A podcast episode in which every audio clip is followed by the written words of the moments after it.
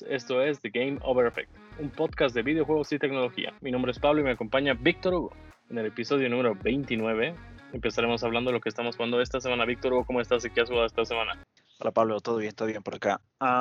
bueno, sigue jugando FIFA, eh, sigue jugando Watch Dogs, creo que eran los dos que vengo en, los últimos episodios hablando de. Em, he aprovechado para jugar un poco de Moving Out. No sé si habías visto ese juego, pero está en Game Pass. Se trata básicamente de que eh, tienes que eh, sacar las cosas de una casa y subirlas a un camión para mudarte. Es súper chistoso y creo que, creo que te gustaría de manera similar a, a Overcooked para jugar con, con alguien más. Ah, no lo he jugado mucho, una, una misión nomás, pero sí es súper gracioso. Después, no sé por qué, me he puesto a jugar Forza Horizon, pero el primero, el que salió en Xbox 360 hace eh, ya no sé ni siquiera cuántos años atrás, porque creo que salió Horizon desde el 2012, creo que es hace ocho años. lo jugué un buen rato, ya lo había jugado antes en Xbox 360, eh, pero lo he jugado con, con toda la, en la mejor calidad posible con backwards compatibility en el Xbox Series X, súper bien.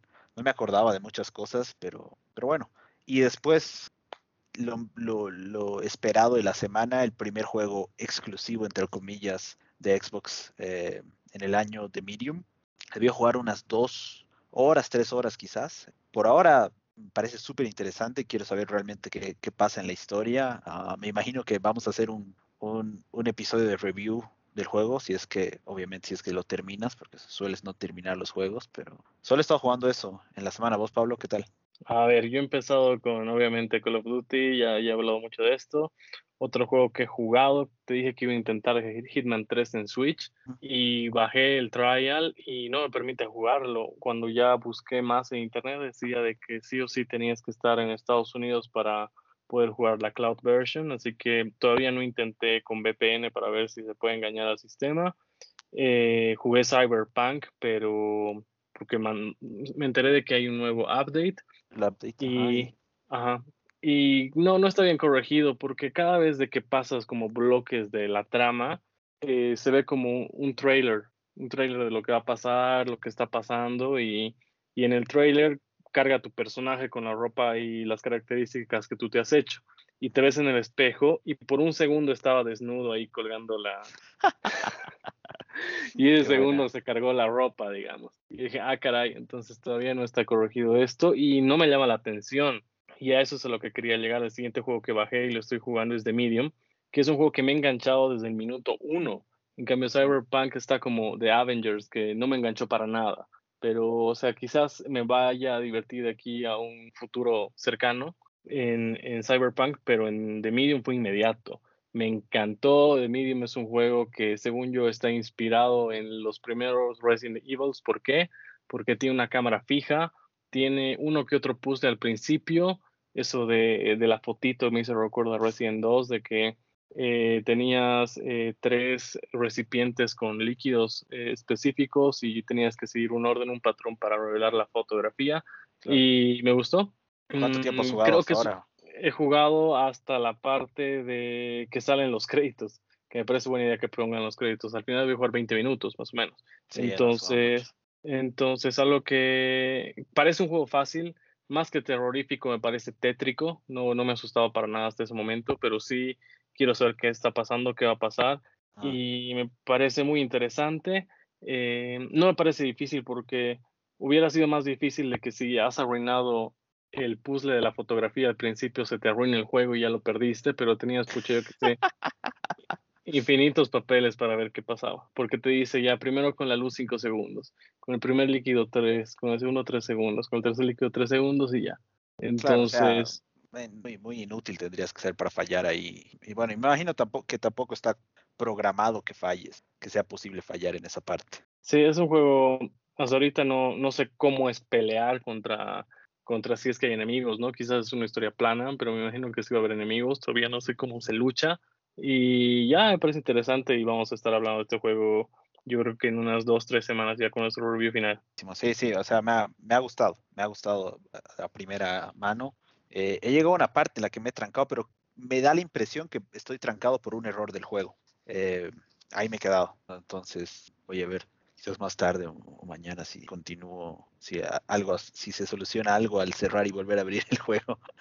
Pero sí, súper bien. Ah, por, lo menos a mí hasta ahora solo, solo he tenido una instancia en la que algo, uh, no necesariamente te asusta, pero algo te sobresalta, ¿no? Pero después el resto del juego es como que bastante macabro y tétrico. Así que si tienen Xbox, si tienen Game Pass, bueno, si tienen Xbox deberían tener Game Pass primero. si no tienen Game Pass, ¿qué están haciendo eso? y bueno, si tienen, eh, obviamente tienen que tener un Series S o X, porque solamente está disponible para eso. Bueno, y para PC, ¿no? También si tienen PC, igual, deberían tener Game Pass. Sí, ¿algo más, Pablo, que hayas estado jugando? Solo eso, algo que quería decir también de Medium es que tiene su modo tipo Sherlock Holmes, que tienes que buscar con la lupita dónde está, dar la vuelta, muy al estilo Resident 4, de que tienes que dar vuelta a los objetos, analizarlos. Resident 2 igual. Y yo asocio estos juegos de Sherlock Holmes a eh, Professor Layton, porque vas buscando con la lupita. Ajá. ¿Has jugado pero los juegos de Sherlock Holmes, los que sacaron para Play 4 o Xbox One? Creo que no, creo que no.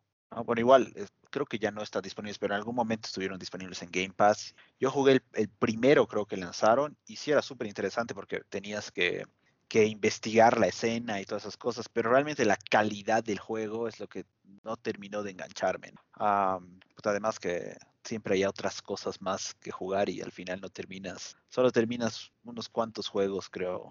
Y eso sería igual interesante ver qué juegos hemos terminado en el año. Un reto, ¿no? Pero ya vos, ¿cuántos has platinado en tu caso y yo cuántos he pasado? ¿Y cuántos he platinado en el año? no recuerdo cuántos tenía al empezar el año, el 2020 pero sí veo platinear unos cuantos. Pero bueno, pasemos a las, a las noticias, ¿parece? Me parece. Ok, la noticia número uno, que PlayStation anunció los juegos que estarán disponibles mediante PlayStation Plus para febrero. Los juegos son Destruction All Stars para PlayStation 5, que este es exclusivo y tenía que salir en la primera tanda de juegos, pero lo retrasaron para febrero. Ah, el segundo juego es Control, y además Ultimate Edition, eso quiere decir que va a estar disponible tanto para PlayStation 5 como para PlayStation 4. Y Concrete Genie, que también era un exclusivo de PlayStation que salió el 2019, si mal no recuerdo, eh, que va a estar disponible para PlayStation 4. Creo que igual, como siempre, una buena, un buen mes para los juegos de PlayStation Plus. Control, si no lo han jugado, jueguenlo. Es extremadamente bueno. Uh, Destruction All Stars realmente no me llama la atención porque es multiplayer online, no sé qué tan llamativo sea. Quizás eh, intente una partida, alguna cosa así, pero no creo que le dé más, más de mi tiempo. Y Concrete Genie, que realmente nunca me llamó la atención, pero he escuchado y he leído que es, que es más un juego bien hecho, interesante, no muy largo. Entonces, capaz que igual le doy una corrida una vez que tenga tiempo. Vos, Pablo, ¿qué opinas de los juegos del mes? A ver, Control es un juego que me lo quería comprar para Nintendo Switch. Y mira que ya me, lo ya me va a salir gratis para PlayStation mi membresía vence el 5 de febrero, el cumpleaños de Cristiano Ronaldo, así que voy a tener que comprarme una membresía más para seguir jugando. Y, ya el otro me parece un juego de... Los otros dos no, no, no me llaman mucho la atención. Uno es más o menos como un Twisted Metal, solo que no tan violento, ya. Y ya, creo que sí estoy más animado. El, por lo único que estoy animado es por Control. Sí, Control, súper buen juego. Buenísimo. Pasamos a la noticia número 2, que es un poco larga, eh, DICE, la Academia de Arte Interactiva y Ciencias, ha revelado los finalistas para la vigésimo cuarta entrega de los DICE Awards. Estos premios, por si acaso, son, son básicamente como los Oscar del ambiente de videojuegos. Los desarrolladores y la gente que trabaja haciendo juegos son quienes eligen esto, a los nominados y a los ganadores. Entonces, realmente es súper valioso, creo, para un desarrollador que sus colegas eh, voten por ellos y al final los elijan, ¿no? tenemos varias categorías acá, así que anotate cuál es la que más te va a interesar, como para que hagamos igual nuestras apuestas como la anterior vez ya. Ok, primero, eh, logro en animación. Los nominados son Final Fantasy VII Remake, The Last of Us Parte 2, Marvel Spider-Man Miles Morales, Ori and the Will of the Wisps eh, y Spiritfarer. En logro en dirección de arte está Ghost of Tsushima, Hades, The Last of Us Parte 2, Marvel Spider-Man Miles Morales, Ori and the Will of the Wisps. En el logro en personaje eh, está Eivor de Assassin's Creed Valhalla, Zagreus de Hades, Abby de The Last of Us, Ellie de The Last of Us y Miles de Spider-Man Miles Morales. Ah, en logro en composición musical original está Carry On, Ghost of Tsushima, Little Orpheus, Ori and the Will of the Wisps y The Pathless. Logro en diseño de audio está Dreams, Ghost of Tsushima, The Last of Us Parte 2, Ori and the Will of the Wisps, Sackboy, A Big Adventure. El mejor logro de historia eh, está 13 Sentinels Aegis Rim, Ghost of Tsushima, Hades, Kentucky Route Zero TV Edition y The Last of Us Part parte 2. En logro técnico está Dreams, está Ghost of Tsushima, está The Last of Us parte 2, está Mario Kart Live Home Circuit y está Microsoft Files Flight Simulator. En el mejor juego de acción del año, Doom Eternal, Hades, Half-Life Alex, Marvel Spider-Man Miles Morales y Neo 2. En el mejor juego de aventura del año, Assassin's Creed Valhalla, Ghost of Tsushima, Kentucky Road Zero TV Edition, The Last of Us Parte 2, Ori and the Will of the Wisps. En el juego familiar del año, Animal Crossing New Horizons, Astro's Playroom, Dreams, Fall Guys Ultimate Knockout, Sackboy Big Adventure. Juego de pelea del año, EA Sports UFC 4, Grand Blue Fantasy vs. Mortal Kombat 11 o 11 Ultimate y Them's Fighting Hurts. Ese sí, no tengo idea, nunca he escuchado de ese juego en mi vida, creo. Mejor juego de carrera del año, Dirt 5, Fórmula 1 2020 y Mario Kart Live Home Circuit. En el mejor juego RPG del año, Cyberpunk 2077, Final Fantasy VII Remake, Persona 5 Royal, Wasteland 3 y Yakuza Like a Dragon. Juego de deporte del año, EA Sports FIFA 21, MLB The Show 20, NBA 2K 21, PJ Tour 2K 21 y Tony Hawk Pro Skater 1 y 2. Mejor juego de estrategia y simulación del año, Crusader Kings 3, Desperados 3, Microsoft Flight Simulator, Monster Train per Áspera.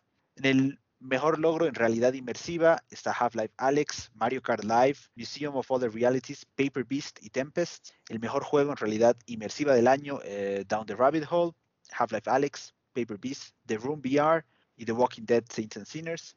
El mejor logro de un juego independiente está Coffee Talk, Hades, If Found, Kentucky Road Zero TV Edition y Noita. El mejor juego móvil del año, Hollow Vista, Legends of Runeterra, Little Orpheus, Song of Bloom, South of the Circle. El mejor juego en línea del año, Animal Crossing New Horizons, Call of Duty Black Ops Cold War, Fall, of, Fall Guys Ultimate Knockout, Ghost of Tsushima y Tetris Effect Connected. El mejor logro en diseño de juego, Ghost of Tsushima, Hades, Half-Life Alex, The Last of Us Parte 2, Marvel Spider-Man Miles Morales. En el mejor logro en dirección de un videojuego está Ghost of Tsushima, Hades, Half-Life Alex, Kentucky Road Zero TV Edition, The Last of Us Parte 2. Y la última categoría y la más importante, entre comillas, mejor juego del año, Animal Crossing New Horizons, Final Fantasy VII Remake, Ghost of Tsushima, Hades y The Last of Us Parte 2. Otra vez, The Last of Us nominado en varias categorías. Eh, Pablo, veo también a Ghost of Tsushima, Kentucky Route Zero. Otro impresionante es Ori and the, Will of the, Ori and the Will of the Wisps. Um, ¿Qué opinas de los nominados? Eh, algo que me, me, llama mucho la atención es que en el mejor juego RPG esté Cyberpunk nominado, ¿no? Um, ¿Qué opinas, Pablo? A mí lo que me sorprende es de que Animal Crossing esté como juego del año. O sea, no es un juego que dices, wow, es un juego lentito, tranquilo. Ajá, es un juego lento, tranquilo que un día a la semana creo que estás esperando a que llegue alguien a que vende cosas, haces un trading y, y ya, o sea, para juego del año, así, no lo sé.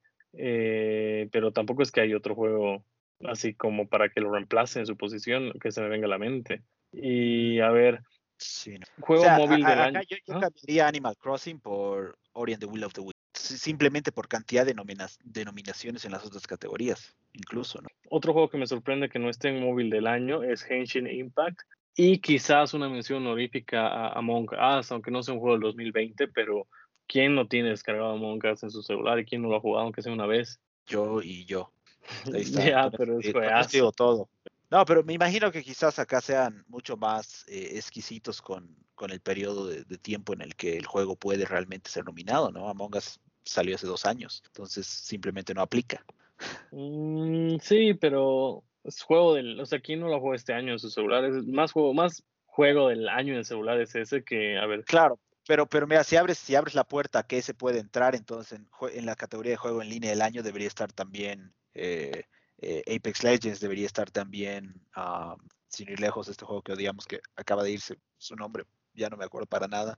Fortnite. Fortnite, ajá. Entonces, o sea, las, las reglas se aplican o a todos o a nadie. Entonces, eh, una por más que sea el juego más descargado del año, no cuenta. Igual este, este año Pokémon Go ha sido, creo que, bueno, que este año, el año pasado, 2020, Pokémon Go ha tenido su mejor año, recaudando la mayor cantidad de plata desde su lanzamiento. Entonces, bajo ese argumento, eh, Pokémon Go también debería estar nominado como juego móvil del año. ¿no? Entonces, eh, no, ya. Otra categoría que me parece que no está es la de los shooters, ¿no? Mejor shooter del año, una cosa así. Sí, sí, no. Creo que esa nunca, Nunca la han tenido en los DICE Awards. Pero Es que también, después yo- Si lo ves así, eh, o como que de una u otra forma, objetivamente, el mejor shooter cada año es Call of Duty. Punto.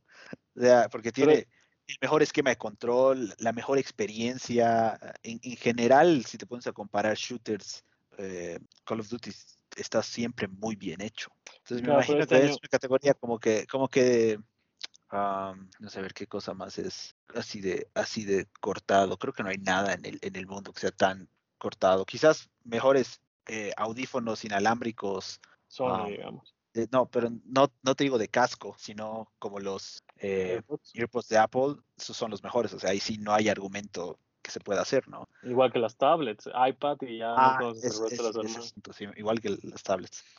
Ya, bueno, claro, entonces ahí ya. Este, pero yo creo que la mayoría de lo que esté nominado de Last of Us lo va a ganar de Last of Us. Ya fuera de, de micrófono, fuera del podcast, vamos a poner nuestros ganadores y nos vamos a tomar como una media hora seleccionando. Y yo creo que entre los, el mayor ganador va a ser The Last of Us, el segundo va a ser Ghost of Tsushima y de ahí hay que ver cómo se van a repartir los premios. De ahí yo creo que que Spider-Man también es otro que tiene una buena cantidad de nominaciones. yo creo que va a ganar, hablando de consolas, los exclusivos de Sony, más que los que están en todas las consolas. Totalmente, totalmente. Ok, entonces noticia número 3. The Last of Us Parte 2 de Naughty Dog ha sobrepasado a The Witcher como el juego con más premios ganados de la historia, con 261 sobre los 260 que The Witcher tuvo durante los últimos años. Y obviamente que si agarra y gana en DICE, eh, va a ser creo el juego más premiado de la historia y va a ser súper complicado que, que alguien más lo supere. ¿Qué opinas de esto, Pablo? Uf, The Witcher no sabía que tenía tantos premios, la verdad. Sí lo he jugado, sí lo he comprado, creo que lo tuve hasta dos veces. Y me encantó desde la presentación que te venía con la cajita, stickers, el mapa, una carta de agradecimiento. Una presentación muy linda que ya no están haciendo los productores de videojuego, que ya solo te dan tu, tu tapa y ni siquiera es en verso reverso y, ni gracias, ¿no? Y a lo mucho te dan un skin para que raspes y que lo pongas y que te dura, si en tres meses no canjeas, ni modo pero o sea, la presentación muy buena de Witcher, el juego está igual bueno, largo, eh, creo que son más de 100 horas, está bien hecho, por eso la mayoría está esperando así algo, algo similar en Cyberpunk, pero tuvo muchos bugs y The Last of Us es un juegazo. Hay mu- mucha gente que es homofóbica, que no ha jugado y ha criticado bastante el juego, pero la historia, el fondo sí, sí es muy bueno. Algo que no quería que pase, o sea, a mí no me ha gustado que haya acabado así, pero tampoco me, me eh, es tampoco es una razón para que odie el juego. O sea, no ha terminado como no esperaba, pero está buena la historia. Sí, sí. Bueno, creo que, creo que en general, sí, igual si eres altamente objetivo y te pones a pensar cómo escribirías tú una historia, lo más difícil de hacer es el final. Creo que cualquiera se puede imaginar eh, cómo inicia, eh, cómo armas la historia, digamos, cómo llegas al clímax de la historia, pero después cómo la desenvuelves. Ese es el, creo que ese es el pedazo que hace la diferencia entre alguien que realmente puede escribir historias para ganarse la vida versus todos los demás mortales comunes y corrientes que, que somos. Eh, la noticia número 4, una patente de Sony que fue insertada en octubre de 2020 y recientemente publicada, muestra la posibilidad de que de compartir la experiencia de PlayStation VR con otras personas en la sala a través de una aplicación móvil que permitiría a estas otras personas votar por diferentes opciones para alterar la experiencia del jugador principal. Eh, realmente esta, esta idea no me, no me cuadra mucho, porque creo que la experiencia de VR realmente es muy eh, individual. Eh, independientemente que, que, pongas una aplicación y que otras personas puedan ver lo que estás jugando en, la, el televisor, uh, realmente no interactúas tanto con, ellos, ¿no? Porque incluso para tener la mejor experiencia con el VR te pones el casco y además deberías ponerte tus audífonos para tener el, el 3D audio y de una u otra forma alejarte de la realidad, ¿no? Pero no sé, Pablo, ¿vos qué opinas de, de esto? ¿Crees que sea algo útil realmente? Me, me hace recuerdo, no sé si tú jugaste Batman, bueno, lo jugaste, Batman de Telltale Series, Ajá. en la que si tú juegas por Twitch, te permitía esto tú juegas en Twitch y las decisiones, o sea, es un juego de decisiones que tiene cuatro opciones. Entonces en Twitch aparece una encuesta y a la gente que te estaba viendo podía votar ese segundo y así tú escogías la respuesta. Me imagino que se inspiraron en esta parte y me parece interesante, siempre y cuando no tengas que escuchar al resto, sino que la respuesta ya te aparezca dentro del VR, ubicas, para que no interfiera tu, tu experiencia, pero igual puedes hacer, no, claro, quizás la gente te dice derecha y tú vas por la izquierda, no va a interferir tanto, es un plus que se le da y veremos qué tan útil o qué tan interesante sea esto. No le, no le va a agregar valor, pero, pero ya. además, además depende de, de, los desarrolladores al final, porque si el desarrollador dice, o sea, no le veo uso a esto en, en, la experiencia que yo tengo visualizada, ¿para qué lo voy a añadir, no? Ah, ahora bien, si sacas un juego, sé por decirte algo estilo Dungeons and Dragons, uh, con VR para que puedas jugar con, con, tus amigos y, y, vos seas como que el Dungeon Master o alguna cosa así y los demás puedan elegir qué acciones tomar, capaz, capaz que sí, pero van a ser como que juegos muy de nicho y otra vez, no sé si al final, si estás en una, en una, en una fiesta, por así decirlo, con tus amigos o compartiendo con tus amigos, si te vas a poner a hacer este tipo de cosas, ¿no? O claro, para, quizás para el juego al estilo de Hidden Agenda, ubicados de qué se hiciera por aquí, claro, pero, ahí, estamos, pero ahí está, en Hidden Agenda estamos jugando los dos o hasta cuatro creo que podían jugar, ¿no? O sea, estamos todos involucrados en la historia. Eh, no es él que está con el casco de realidad virtual y nosotros que estamos de adorno.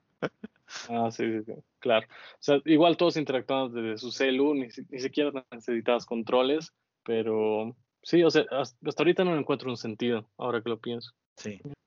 Veremos. Y además en pandemia no creo que puedas hacer eso tampoco. la noticia número 5. En un video publicado en YouTube por el 25 aniversario de Tomb Raider, Crystal Dynamics anunció que van a seguir trabajando en la franquicia y además que van a unificar la línea de tiempo de los juegos de antaño con la más reciente trilogía. Adicionalmente, Netflix va a desarrollar una serie animada que va a continuar la historia de esta última trilogía y que además eh, durante el año eh, van a tener otros anuncios eh, que dar. ¿no? Eso me parece súper interesante. No sé si yo, recuerdo que la primera vez que jugué Tomb Raider fue Tomb Raider 2 en PC. Un amigo me prestó, me prestó su disco ah, y realmente fue alucinante. ¿no? Desde, ese entonces creo que soy fan de, de Tomb Raider y de Lara, Lara Croft. Si mal no recuerdo, uno de los principales que jugué en PlayStation 1 era, creo que se llamaba Revelation, que era el 4, creo, si mal no recuerdo. Creo que es el 5. Ah, o el 5, ¿no? ve? Que era súper complicado. Recuerdo haber jugado unas cuantas horas y llegar a un, a un, a un puzzle que no tenía la más pinche idea de cómo solucionarlo. Y creo que por ahí nomás lo dejé. Eh, y después, no, no, recuerdo haber jugado los que lanzaron en, en PlayStation 2, en PlayStation 3, um, hasta esta última trilogía, ¿no? Que creo que vos sabes, ¿no? Súper fan. Tengo, tengo los tres en físico, en la edición limitada. Um, pero pero no he terminado el, tercero, porque no recuerdo qué pasó en el intermedio. O sea, salió Tomb Raider y creo que a la semana o a las dos semanas salía Red Dead Redemption 2. obviamente no había terminado ese y Red Dead Redemption era mucho más llamativo, creo, para mí en ese entonces. Al final lo dejé y no, no lo terminé, tengo que volver a jugarlo para darme toda esta línea y qué bueno que van a sacar una historia, una, bueno, una serie en Netflix y interesante ver qué más van a hacer, ¿no? ¿Qué opinas? A ver, el, Tomb Raider 4 de, eh, de las Revelation, el que decías, y el 5 es el Chronicles, si me equivoqué. A ver, yo me acuerdo de que la primera vez que vi jugar Tomb Raider fue a mi primo, yo no tenía PlayStation, tenía Nintendo 64, y era un juego exquisito. Empezabas ya directamente con tus dos pistolas, una en cada mano, cosa que en mi vida había visto, y hacías acrobacias, saltos raros, un juego de puzzle, un juego que te venían a atacar y tenías que tener buena puntería o morías increíble. Nunca llegó a pasar un Tomb Raider. Me, siempre me trababa o no tenía balas o no, llegaba a hacer un salto, no sabía dónde avanzar, pero es increíble. O sea, los primeros eran muy buenos. Creo que el 5 lo llegué a pasar hasta cierta parte, me tranqué, me frustré y no lo volví a jugar. O sea, corrompió mi partida, no me acuerdo. Y los últimos no, no los llegué a pasar ninguno. Los tengo todos, pero no, no los llegué a pasar. Ni siquiera los he llegado a descargar. Los tengo ahí en mi galería y ya. Pero pues, de, hecho, de hecho, el, último estaba gratis en PlayStation. sí, sí, sí.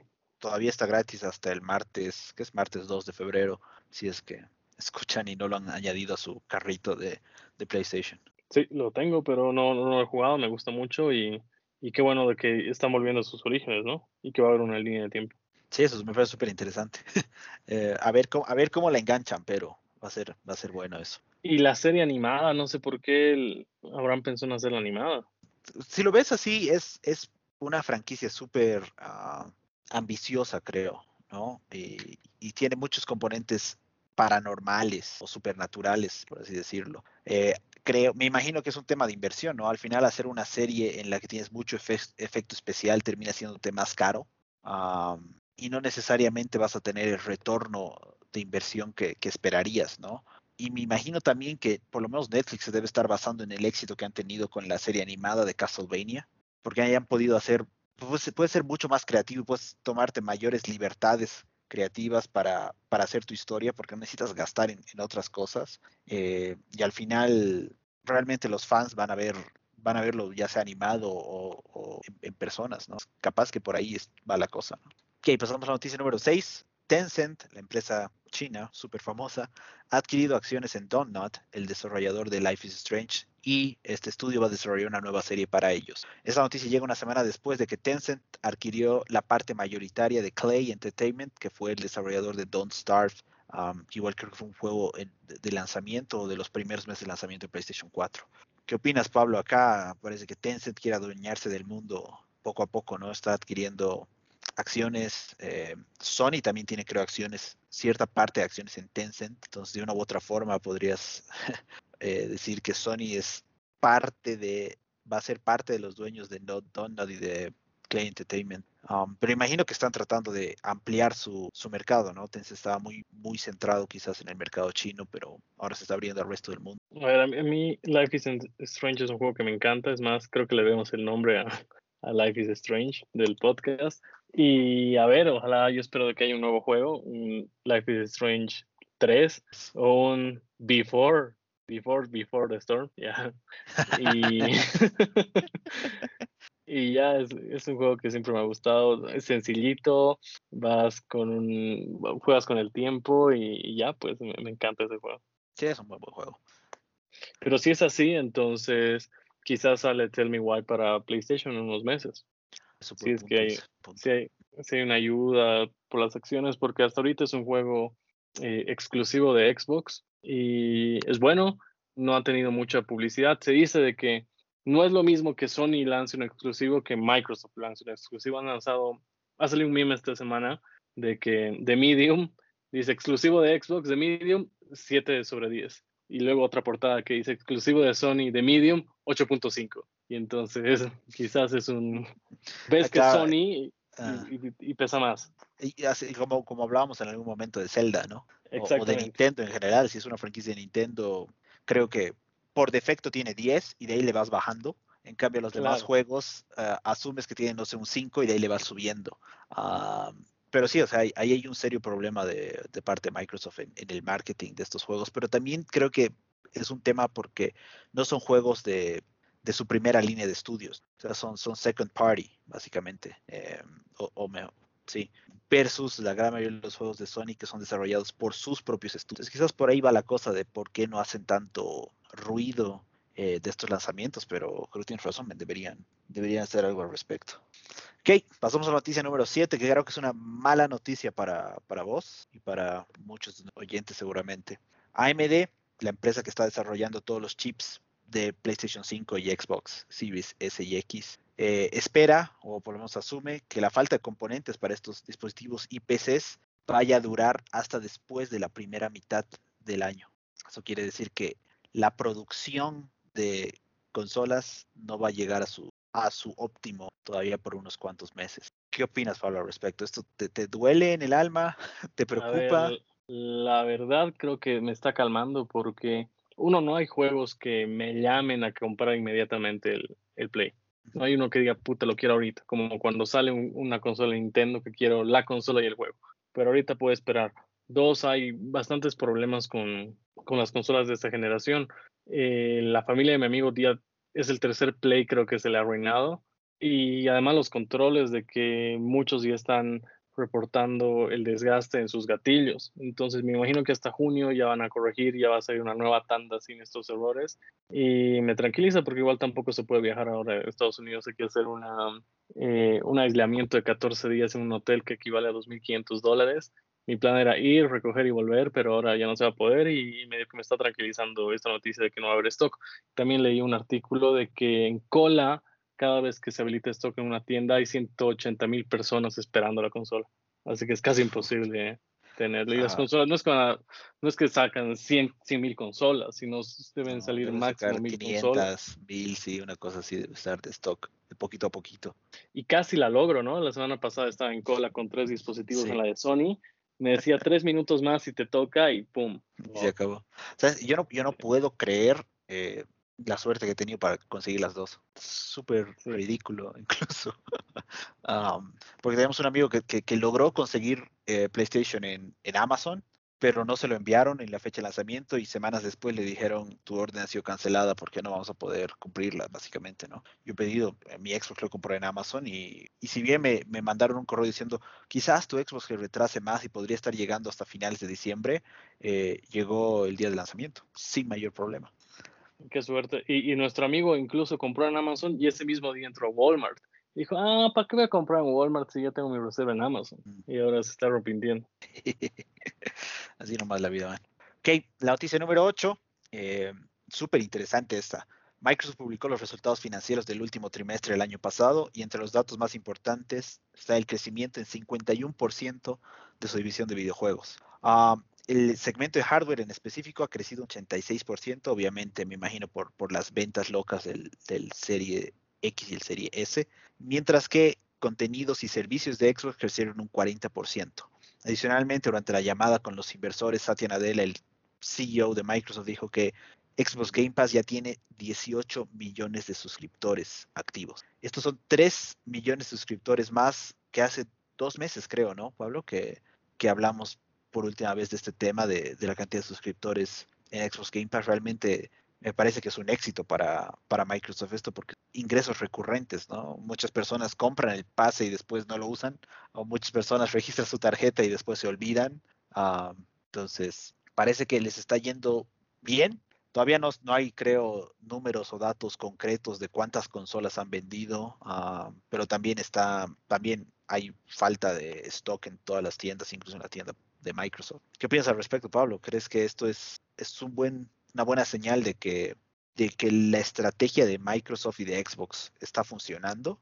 ¿O crees que todavía tienen espacio para mejorar algo? A ver, tienen que mejorar su publicidad. Si tienen un servicio increíble de ofrecer más de 200 juegos por 15 dólares al mes, ¿por qué no lo promocionan? No he visto una sola publicidad, no he visto nada. En cambio, Sony cada rato entras a, yo que sé, a vandal.net y está un banner de Sony. Pero no hay nada que te diga algo de Xbox, absolutamente nada. Así lo máximo que he visto era, uy, vamos a sacar dos consolas, la X y la S. La S va a ser más barata. Y ya, eso ha sido la máxima publicidad que he visto por parte de Xbox. Y a ver, es, es lógico de que va a crecer su, su hardware porque están vendiendo una consola que es más potente hablando en hardware que el PlayStation 5. Eh, sus exclusivos recién van a salir versus los exclusivos que constantemente están saliendo en PlayStation. Y a ver, que, suban 3 millones de suscriptores es, una locura. Imagínate cuando salga el xCloud para celulares ya iOS, para iPad, eso va a subir mucho más. Mm. Porque incluso debería ser, mm, si bajaran el precio, yo creo que agarraría más gente, captaría más gente. Y si logran hacer de que o FIFA o Call of Duty estén dentro de este xCloud o este Game Pass, la van a romper aún mucho más. Ahí vas a enganchar a, muchas más personas que se compran la consola por un solo juego y, la van a romper. Totalmente. Eh, y además creo que lo que hablábamos antes del lanzamiento, en que no lo hicieron, pero que cuando compras un Xbox Series S o, S, o X, que venga con un año de Game Pass incluido, ¿no? Que no sé, que de una u otra forma te, lo incluyan en el precio, por lo menos tres meses, por lo menos un mes, no venía con nada. En, el, los controles, un control nuevo sí viene creo con, con, 14 días, creo. Pero no, realmente, o sea, la consola debería venir por lo menos con un mes de Game Pass de entrada para, para mostrarte realmente el valor y, y engancharte en adelante, ¿no?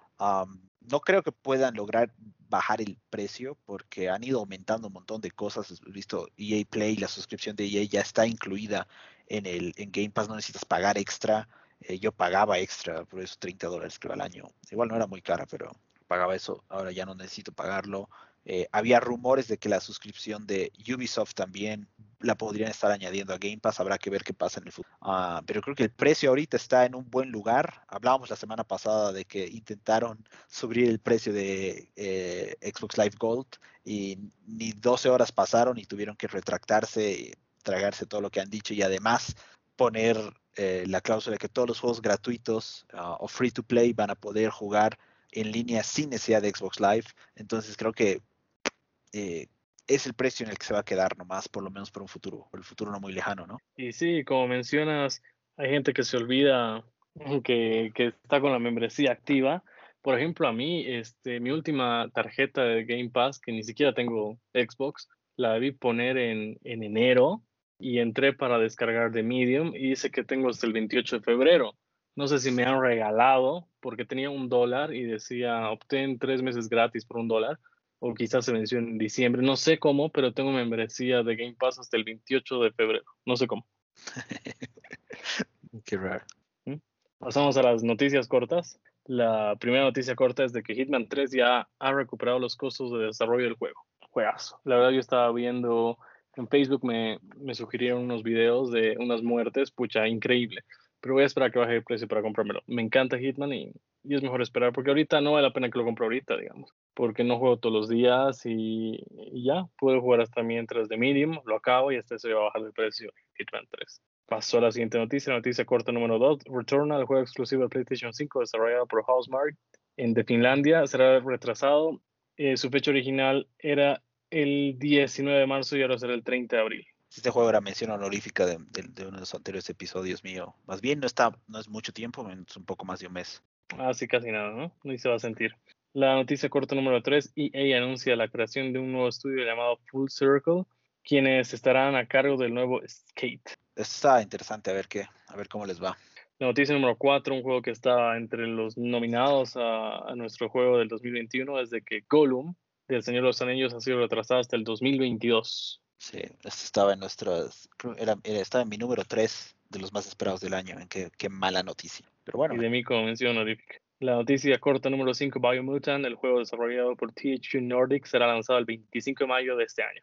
Es, es, este es un juego que me había olvidado que, que estaba todavía en cola. Um, lo, lo, vi en algún momento y dijo, uh, qué bueno, porque es como que de un, una zarigüeya, un, un animal de ese estilo. Eh, en que en un, en un, mundo abierto con armas y todas esas cosas, se ve súper interesante. Entonces, qué bueno que ya tengo una fecha de lanzamiento. A ver, la noticia número 6, el director, el desarrollador de Hitman IO Interactive afirma que su representación de James Bond no está basada en ningún actor previo. Mm, ok, mm. me hubiese gustado que sea Daniel Craig, pero me imagino que tienes que pagar mucha más plata para usar su, su, su, su cara, su cuerpo, etcétera, etcétera, ¿no? A mí me caía Pierce Brosnan. Me caía muy bien como James Bond. Pero bueno, la noticia corta número 7 se filtró la portada MLB The Show 21 y la misma confirmaría que el juego estará disponible por primera vez en Xbox. Uf, un juego de, de un estudio de Sony que era exclusivo de Sony y ahora va a estar también en Xbox. Eso ya es solo por dinero, ¿no? Porque es un juego que mueve harto, es para la cultura gringa un, un juego que sí o sí tienes que tener y y mira, qué buena noticia, digamos, por parte de, de, los que les gusta este deporte. Sí, totalmente. Noticia número 8, noticia corta número 8, el 16 de febrero se llevará a cabo la siguiente presentación de la serie Portable del juego Marvel's Avengers, en la cual se mostrarán imágenes de la campaña de hockey y las versiones optimizadas para PlayStation 5 y Xbox Series S y X. Estos señores siguen insistiendo, ¿no? O sea, me imagino que el plan, deben tener un buen plan desarrollado. Eh, no, he visto noticias si es que eh, el lanzamiento de la anterior, de la anterior campaña de la hija de Hawkeye uh, si generó más jugadores. No he visto nada al respecto. Me imagino que si estos, estas nuevas campañitas que están lanzando generan más, más ventas o más usuarios, seguramente las van a seguir haciendo, por lo menos por el siguiente año, ¿no? Sí, no quieren admitir de que su juego es un fracaso y ya van a seguir haciendo cositas. Noticia número 9 de Division 2, de Division 2.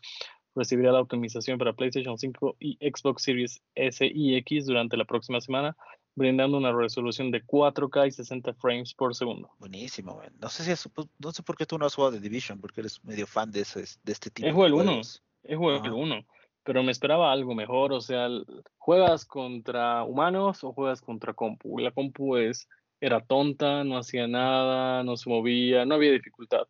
Y me parecía completamente aburrido. La verdad, las misiones son ya contra compu, ya vamos a ese lugar, ya matemos a ese, ya ahora enviamos todo al helicóptero. No, no me llamó tanto. El 2 estaba incluso llegado a costar 2 dólares o 3 dólares en algún momento. Sí, sí, hubo un, hubo un periodo de tiempo creo que sí estaba súper rebajado. Sí. Eh, la noticia número 10 de Medium ya recuperó sus costos de producción y marketing. Eso es lo que no entiendo. El juego cuesta 60 dólares. Y si tienes Game Pass, te sale gratis. Y si tienes Game Pass, incluso lo puedes comprar, no sé para qué, con 10% de descuento. Y hay 18 millones de suscriptores de Game Pass. ¿Cómo han recuperado? O sea, Microsoft le da un porcentaje de los que han jugado. ¿Cómo han hecho para lograr recuperar? Sí, creo, creo, que es la pregunta que todo el mundo tiene en general. Eh, obviamente Microsoft tiene que tener algún tipo de trato con, con, las, con todos estos estudios, pues porque es básicamente como Netflix. Netflix le paga, no sé, a, a Universal para tener el derecho de mostrar Hulk en cualquier otro lugar del mundo, ¿no? Um, y lo mismo debe pasar para los juegos. Eh, me imagino que tienes un fee inicial, un cobro, un pago inicial, digamos. Si, si pones tu juego en, en, Game Pass, te vamos a pagar, no sé, 10 mil dólares, ¿ya? Y después por cada persona que lo descargue, te vamos a pagar mil eh, dólares más. Y después por cada persona que lo juegue, te vamos a pagar otros mil más. Me imagino que el trato debe ser de esa forma. Um, y que por eso es que ya, ya han recuperado su, sus costos de producción y marketing, ¿no? Ahora, la razón por la que la comprarías, eh, creo que es para ayudar al estudio, ¿no? Porque si bien Microsoft les está pagando, no les está pagando el valor total de los 60 dólares que sería que lo vendan normalmente, ¿no? Entonces, si realmente te ha gustado el juego y quisieras que este estudio haga más, eh, obviamente deberías comprarlo para que les lleguen, les lleguen mayores ingresos y ellos puedan seguir trabajando y hagan, no sé, un The Medium 2, digamos, otra, u otro juego de otro estilo o alguna cosa así. Pero es buenísimo que hayan recuperado sus costos. Claro, y estamos en domingo y el juego salió viernes, jueves. Jueves. Y mira que jueves. ya se lo han recuperado de una. Ah, no, también, los, también los, reviews están buenos, ¿no? He visto el review de IGN es de 8 sobre 10, realmente vale la pena. Muy parecido a lo que hacen con Spotify, entonces, de que digamos, en Spotify, todo lo recolectado, digamos que hacen 100 mil dólares, de los cuales de entrada digamos que el 20% se va a Spotify. El resto del 80% se reparte entre los dueños de la canción de acuerdo a las reproducciones que han tenido. Entonces algo así debe ser. En esto, sí, sí, ¿no? pero, pero... Entiendo, entiendo, que Spotify realmente lo que les pagan a los artistas es centavos, uh, no es sí, un más... buen negocio para ellos, realmente, y, y de la misma forma, ¿no? Si quieres que tus artistas sigan haciendo música, uh, hay que comprar sus, sus sus lanzamientos, ¿no? O ir a sus conciertos cuando podamos tener conciertos otra vez. Y la última noticia, la noticia número 11, tras un tweet de Elon Musk, las acciones de CD Projekt Red volvieron a subir. ¿Y qué, ¿qué decía el tweet de Elon Musk como para ah, que suban las acciones de CD Projekt Red? ¿Qué tiene que ver eso? dijo de que el juego está bueno, una cosa así, y, y, y ya. Y además dijo después de que se podía jugar eh, Cyberpunk en sus Teslas. No, que no sé si se puede o se va a poder. Algo, algo por ahí es. Te digo exactamente qué decía. Ah, las estéticas de Cyberpunk están increíbles. Eh, por cierto, el interior, el diseño interior está y un emoji de, de ok. De. Y ya ese era su tweet, o sea, tampoco es la gran cosa, tampoco he dicho es el juego del año. Y gracias a esto subió sus acciones 40%. Y hablando de acciones, la noticia que todo el mundo está hablando esta semana es eh, GameStop, ¿no? Las acciones de GameStop. Mm, no sé si quieres hablar del tema, si quieres que demos una breve introducción o explicación de lo que ha pasado.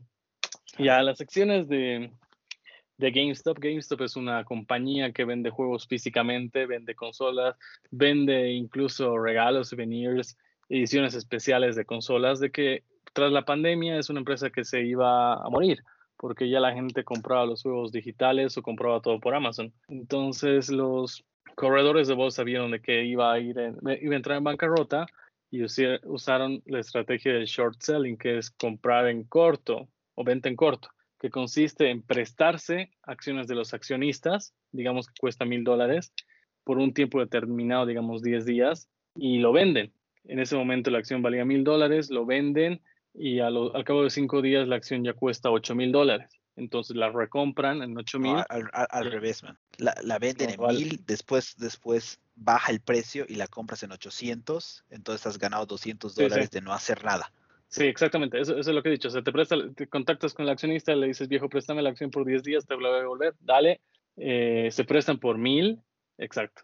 La venden en 800, digamos que ha, dejado, ha, llegado a bajar en estos tres días, y la compran en 800 y ganan esa diferencia. Entonces, lo que pasó es de que un millennial compró un millón de acciones y luego en un grupo de Reddit dijeron, muchachos, esto está pasando, eh, arruinemos el negocio de Wall Street y compremos acciones de tales empresas. Y la gente empezó a comprar un montón de acciones en, en GameStop y no se olviden que este es un acuerdo que te has presto acciones. Entonces ellos sí o sí tienen que devolver la acción. Entonces, a mayor oferta, o a mayor demanda, que en este caso todo el mundo quería las acciones, las acciones empiezan a subir. De lo que costaban 22 dólares han llegado a costar hasta 375 dólares. Creo que volvieron a bajar, pero no, ya, ya se está estabilizando, ¿no? Sí, pero el fin de semana han bajado casi todas las acciones, casi todo ha bajado. cerraron el viernes a 325 dólares. Sí, pero o sea, es una, o sea, puedes ganar poco, es limitado lo que puedes ganar haciendo esta acción pero es tiende infinito lo que puedes perder porque suben las acciones y sí o, tienes, sí o sí tienes que volverlas a comprar para devolverlas. Entonces hicieron lo mismo con BlackBerry, con Nokia, con otras empresas que se presumía que iban a entrar en la bancarrota y les salió mal. No sé si esto lo van a corregir, o sea, si lo van a regular, porque en Europa no se puede eh, apostar por empresas que se van a ir a la bancarrota y jugar con esto. Y, y ya es un tema del que todos están, han estado hablando esta semana. esto es una locura, digamos. Eh, pero yo creo que esto va a lanzar una investigación bastante profunda en el mercado y obviamente eventualmente las, las acciones van a tener que, bajar a su, a su valor real, ¿no? Ah, lo que me preocupa es este muchacho se ha enterado de eso de alguna fuente confiable, por así decirlo, ¿no? Y eso es, eso es, eso sí es un crimen cuando sabes que algo va a pasar y por eso haces, eh, ya sea o vendes o compras ah, acciones, es súper grave. me imagino que va a haber algún, algún quilombo por, por ahí también. De hecho, la, la, firma o las firmas que estaban haciendo el short selling han perdido, creo que ya de por sí billones de dólares. Muchos de ellos están reclamando que esto no debería permitirse, o sea que la gente no debería poder comprar acciones, básicamente, ah, cuando más bien, como dices, debería ser al revés, ellos no deberían poder hacer short selling de entrada, ah, pero, o sea, qué despelote este, ¿no? Ah, por, por, por, porque alguien habló de más en, algún, en, en, alguna de estas empresas que hace short selling, les está pasando esto. Y, imagino que seguramente, pues, cuando se entere quién fue, él va a tener que pagar los billones de dólares seguramente no sé dónde sacará. Pero ah, a mí me da pena eh, porque de una u otra forma eh, GameStop es súper importante, creo. Porque en general creo que a todos nos gusta hacer window shopping o, ir a curiosear, por así decirlo. Entonces vas al, al mall, a donde sea, y, ves las cosas simplemente para antojarte, porque quizás no sean cosas que están en tu radar ¿no? Entonces entrar a un GameStop y ver accesorios o ver figuras eh, exclusivas de, personajes, etcétera, etcétera, sigue siendo súper interesante, ¿no? O incluso comprarte la edición limitada del, juego, pero obviamente la conveniencia de comprar en línea creo que siempre termina ganando a cualquier otra cosa. Creo que quizás lo que GameStop tenía que haber hecho hace tiempo era empoderar más sus ventas online. Creo que no lo han hecho y cuando lo hicieron no lo han hecho bien. Entonces obviamente eso termina perjudicándolos cada vez más, ¿no? Ah, pero al final no saben qué pasará. Realmente capaz que esta inyección, por así decirlo, en valor en la bolsa los ayude a aguantar un poco más. Yo, yo siendo parte de GameStop, eh, expandiría mis operaciones a países donde realmente el consumo digital no es tan alto.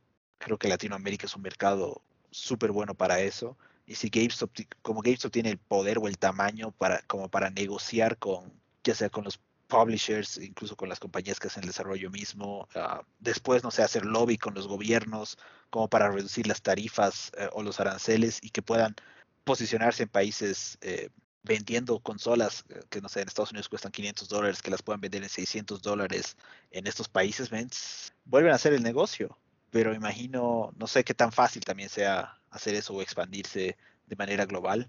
Um, sé que hay GameStop en, Estados Unidos, en Canadá, creo que hay en Australia, en Australia se llama EV Games, si mal no recuerdo.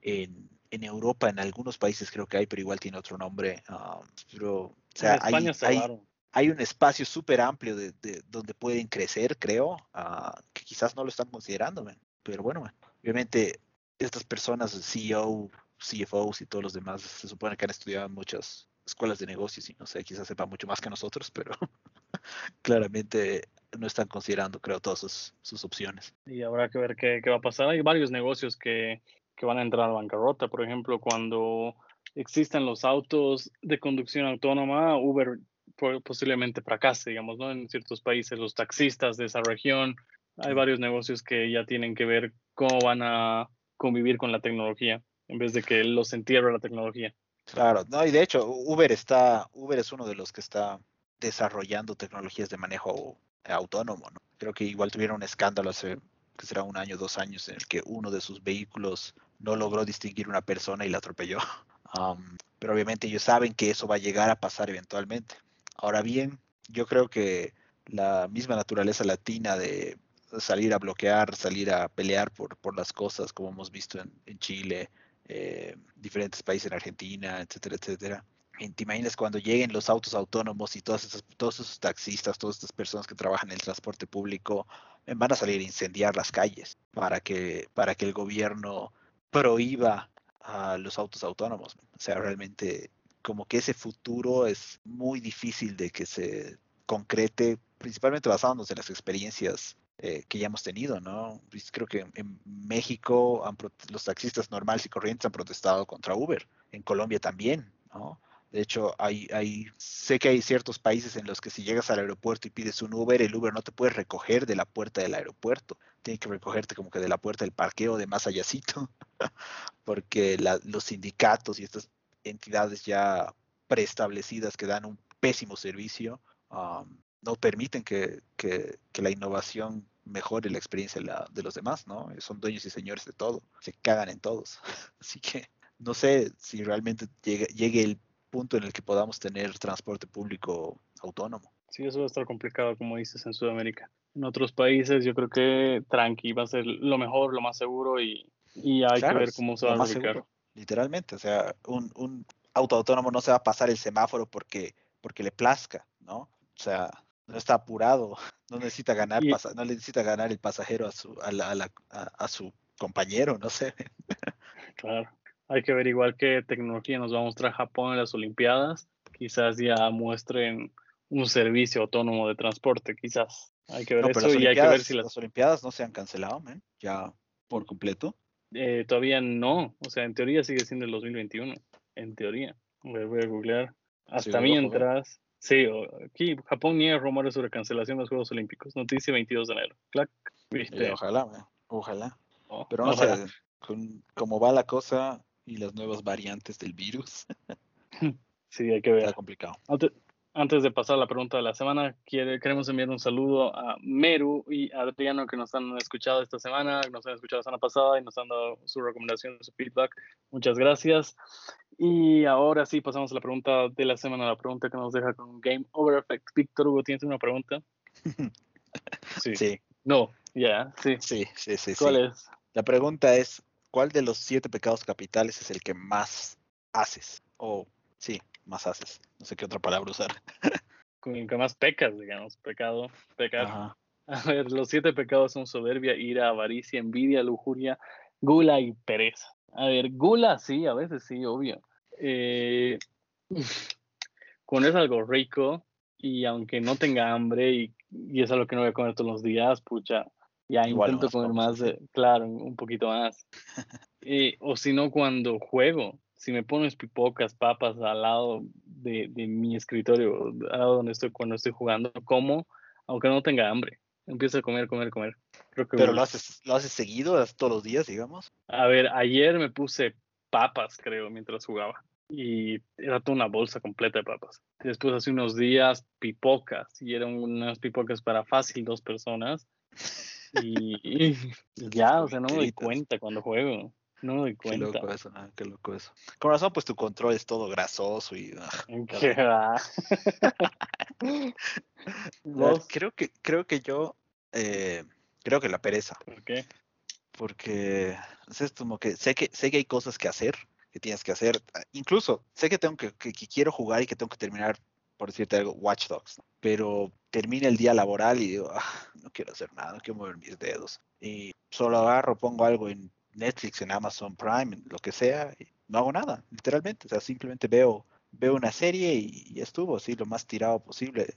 Fines de semana no quiero ni moverme, por lo menos la primera mitad de la mañana es completamente perdida, ¿no? Entonces yo creo que lo que más hago, por lo menos cada semana, es eh, pecar de perezoso. ¿no? Ah, caramba. Y hablando de, de series, ¿ya viste WandaVision? Pero claro, man. Esta es una serie que se está poniendo oscura. Está muy buena. Sí, ha empezado como que medio ridícula. Sí, Realmente sí, era sí. como que, puta, en serio esto va a Ah. ser toda la temporada, ¿no? Pero el, último- decías. el- el episodio más reciente, el 4, Uf. engancha todo y ahora sí, pues joven. Así sí. Claro. Y dices, no, aquí se viene lo oscuro y, y lo bueno. Está bueno, la verdad. Véanla en Disney Plus. Se estrena cada viernes a eso de las 3, 4 de la mañana, depende de- del país en el que estén. Y ya, creo que eso es todo por hoy. Sí, buen Sí, episodio. sí.